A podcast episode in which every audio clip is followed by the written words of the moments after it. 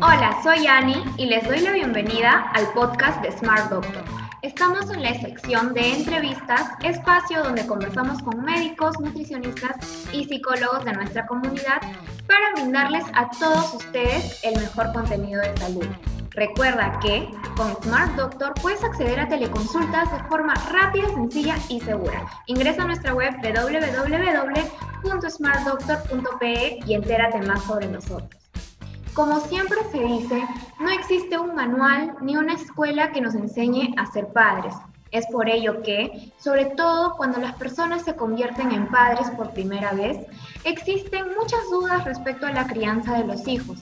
Por ello, hoy nos acompaña Leida Molina, psicóloga de Smart Doctor, para que nos explique un poco más sobre los estilos de crianza en niños y sus consecuencias. ¿Qué estilos de crianza has adoptado? ¿Es el ideal? ¿Cuál deberías de adoptar? Bienvenida Leida, estamos felices de que nos acompañes hoy. ¿Cómo te encuentras? Muy buenos días. En primer lugar, muy agradecida por la invitación y para mí es muy grato aportar en este tema que es muy importante, porque un 95% de casos de los problemas que presentan los niños son problemas por estilos de crianza y por ello es muy importante conocer lo que es eh, la importancia de este tema. Doctora, cuéntenos, ¿qué es el estilo de crianza? Los estilos de crianza son aquellas estrategias que podemos implementar o utilizar los padres en la crianza de los niños, porque esto lo pueden adquirir de generación en generación. Depende también del contexto cultural en que se encuentren o cuestiones religiosas, pues en estos estilos de crianza va a influir mucho lo que es la personalidad de los padres, el estilo de vida que lleva actualmente o en el pasado. Con esto me refiero a cómo fueron criados eh, actualmente, o cómo le crió la abuela, o cómo les crió sus papás, y ahora cómo crían ellos a sus hijos. Perfecto, doctora. ¿Por qué es importante conocer sobre los estilos de crianza? Bien, es muy importante conocer de ello para poder nosotros implementar en nuestros hijos nuevas estrategias, porque a veces escuchamos a papás decir, pues no, ahora mi hijo quiero darle todo lo que yo no tuve, quiero llenarle de cosas que a veces yo carecí, pero todo en exceso es malo, pues debemos de llevar una valoración. ¿Qué es bueno para mi niño? ¿Qué puedo retomar de mi pasado? ¿Qué me ayuda ahorita en mi presente y el de mis hijos? ¿Y cómo puedo tener un estilo de crianza más adecuado y saludable?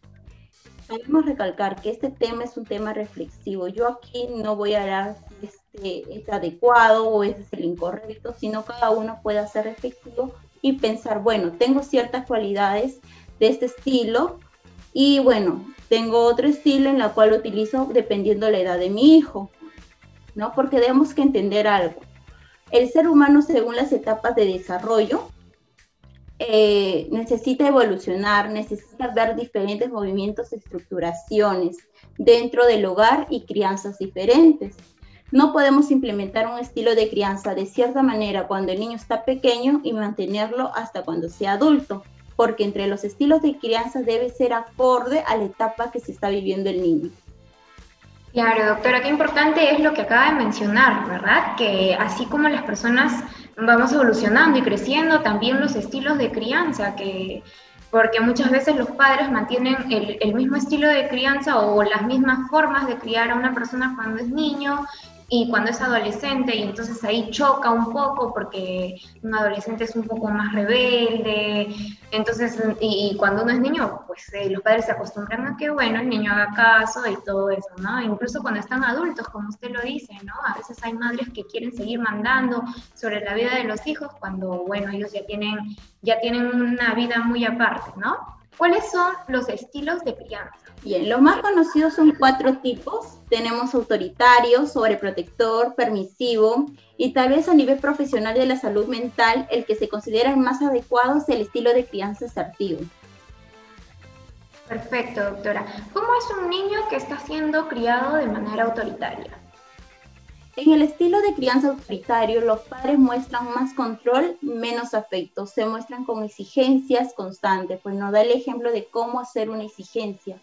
Existen demasiadas normas, demasiados límites, no se permite el diálogo, solo imponen castigos y no permisos. Y trae como consecuencia niños rebeldes, niños con baja autoestima. En ocasiones se suele mostrar hijos sumisos o al contrario, pueden mostrar hijos con poco eh, tolerancia a la frustración, ¿no? Eh, y este estilo de crianza irá de generación en generación hasta que decida una generación cambiar o seguir con el estilo de crianza autoritario. Perfecto, doctora. Eh, ¿Cómo sería entonces un niño criado con un estilo sobreprotector? En este estilo los padres brindan menos control y bastante afecto, un afecto desbordado. Existe una hiperprotección donde el niño hace lo que quiere, no hay límites, no hay normas, pueden entrar, salir, hacer, deshacer y no les importa. Lo importante es que el niño se sienta contento, amado, tranquilo. Son padres que permiten absolutamente todo. En este estilo los padres no están preparados a poner reglas. Son padres que van a evitar a toda cosa tener conflicto con sus hijos. Van a cumplir capricho, van a cumplir peticiones, en la cual van a tener como consecuencia que los niños sean dependientes, con poco control, inseguros, van a demostrar conductas egoístas, van a ser poco tolerantes a situaciones que van a ser frustrantes para ellos. Perfecto, doctora. ¿Y cómo es un niño criado con un estilo permisivo? Bien. En este estilo los padres van a demostrar menos control y el afecto va a ser a un nivel medio. ¿A qué me refiero? A que ellos tienen conocimiento de las reglas, pero no se los imponen los niños, ya que le temen a poner reglas para evadir conflictos, evadir responsabilidades al educar al niño muchas veces los papás dicen, dile a tu mamá o dile a tu papá o que te regañe el abuelo o la abuela. En esta situación también evade mucho lo que es imponer la autoridad, ¿no? O quién lo va a poner. En este estilo también va a pasar despercibido los castigos o halagar una conducta del niño. Los hijos de aquellos padres permisivos tienden a demostrar inseguridad, niños con problemas de autoestima, cambios de humor muy constantes, se les dificulta a veces la socialización o todo lo contrario, tienden a extender aún más la autoridad en casa o tienden ellos a creerse dominantes, no tanto para los papás y también para sus amistades. Perfecto, doctora. ¿Y cómo sería un niño que ha venido siendo criado con un estilo asertivo? Bien, este estilo se considera que es el más adecuado, es el más apto para padres e hijos. Se dice que este estilo de crianza asertivo, los padres tienen a tener un autoestima estable, son padres responsables, padres que aprendieron de sus errores y de sus consecuencias.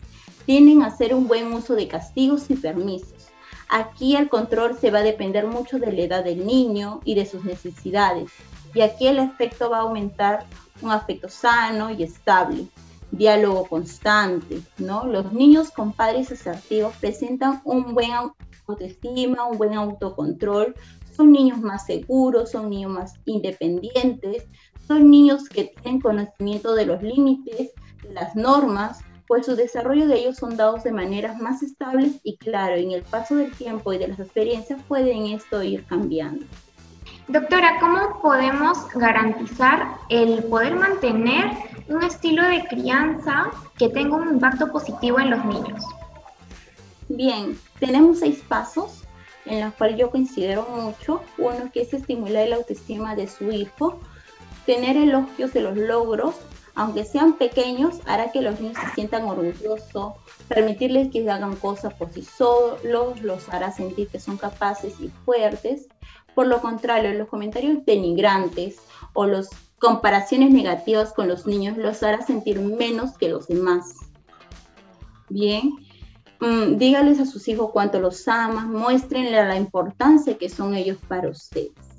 el otro punto dos es reconozcan eh, las buenas acciones, ¿no? Algunas veces se detuvo a pensar cuántas veces mm, grita su niño, cuántas veces tiene reacciones negativas frente a él, es posiblemente que se dé cuenta que las críticas, las correcciones son mucho más que alguna felicitación, que un bien hijo, lo hiciste bien, ¿no? Entonces, enfóquese a reconocer también de las buenas acciones de los niños. Si hizo la cama sin que te lo pidieran, bien hijo, genial, ¿no? O te está mirando o cuando está jugando con su hermana y él está siendo bien caricativo, entonces eh, hijo, fuiste muy paciente con tu hermana, te felicito, ¿no? Esos comentarios eran mucho más eficaces para alentar la buena conducta, la buena conducta del niño.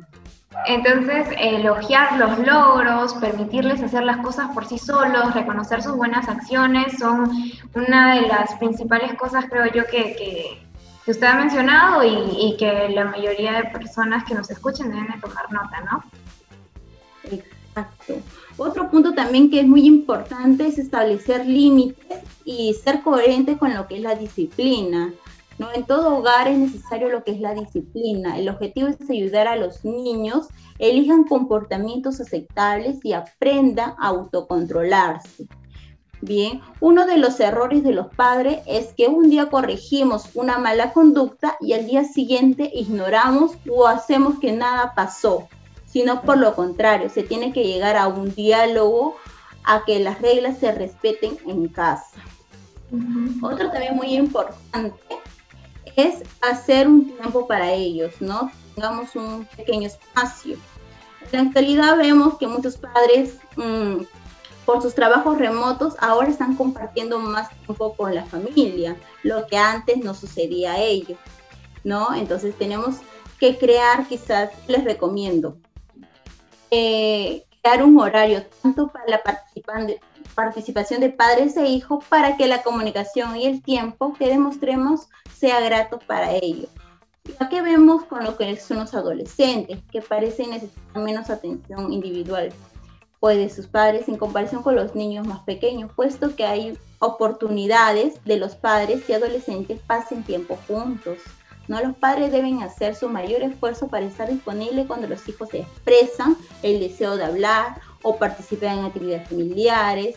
Si nos metemos un poquito más en las cosas de ellos que, nos, que los agrada tanto, entonces demostremos al adolescente que es una forma de transmitir afecto y le permiten a usted conocer otros aspectos sobre su hijo y sobre las amistades que son muy importantes. Perfecto, doctora. Eh, ¿Usted considera que a través de una teleconsulta se puede brindar información necesaria o realizar consejería para los padres que deseen mejorar su estilo de crianza o prepararse para tener un estilo de crianza ideal? Claro que sí. Nuestro fin en la psicología es llegar a muchas personas para acompañarles en los momentos difíciles de la vida y darles un soporte que les lleve a tener una vida más feliz.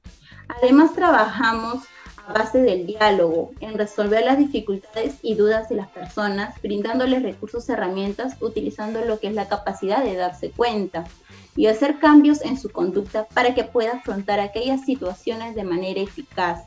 Nuestro trabajo se basa en ofrecer la misma calidad de servicio que vas a encontrar en la terapia presencial, ya que usamos las mismas técnicas y estrategias. Los resultados nos han demostrado la misma eficiencia y la eficacia que de la terapia presencial. En la terapia online te ofrecemos herramientas que llevan a mejorar una calidad de vida, tanto online como presencial, lo que nos permite poder llegar a ti con un servicio profesional de calidad y excelente. Genial, doctora. Los papis que estén interesados en recibir mayor información o iniciar sesiones contigo, ¿cómo te pueden encontrar en Smart Doctor? Bueno, me pueden encontrar en la plataforma de Smart Doctor por medio de mi especialidad que es psicología, buscando con mi nombre Leida Molina y programar una teleconsulta.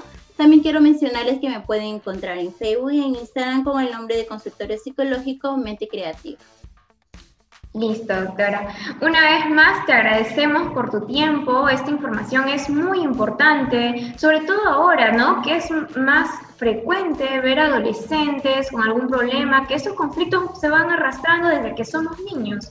Son nuestros padres con quienes tenemos nuestro primer contacto social y quienes serán los que nos brinden la confianza suficiente, creo yo, para moldear un comportamiento seguro y positivo para la sociedad. Esperamos de verdad tenerte pronto y seguir ayudando a mejorar la salud emocional y mental de las personas que nos escuchan.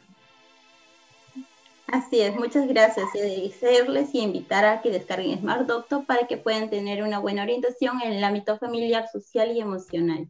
Muchas gracias. Perfecto. Ahora que ya sabes cómo encontrar a la psicóloga, si aún no lo has hecho, descarga ya el app de Smart Doctor y agenda una teleconsulta con ella.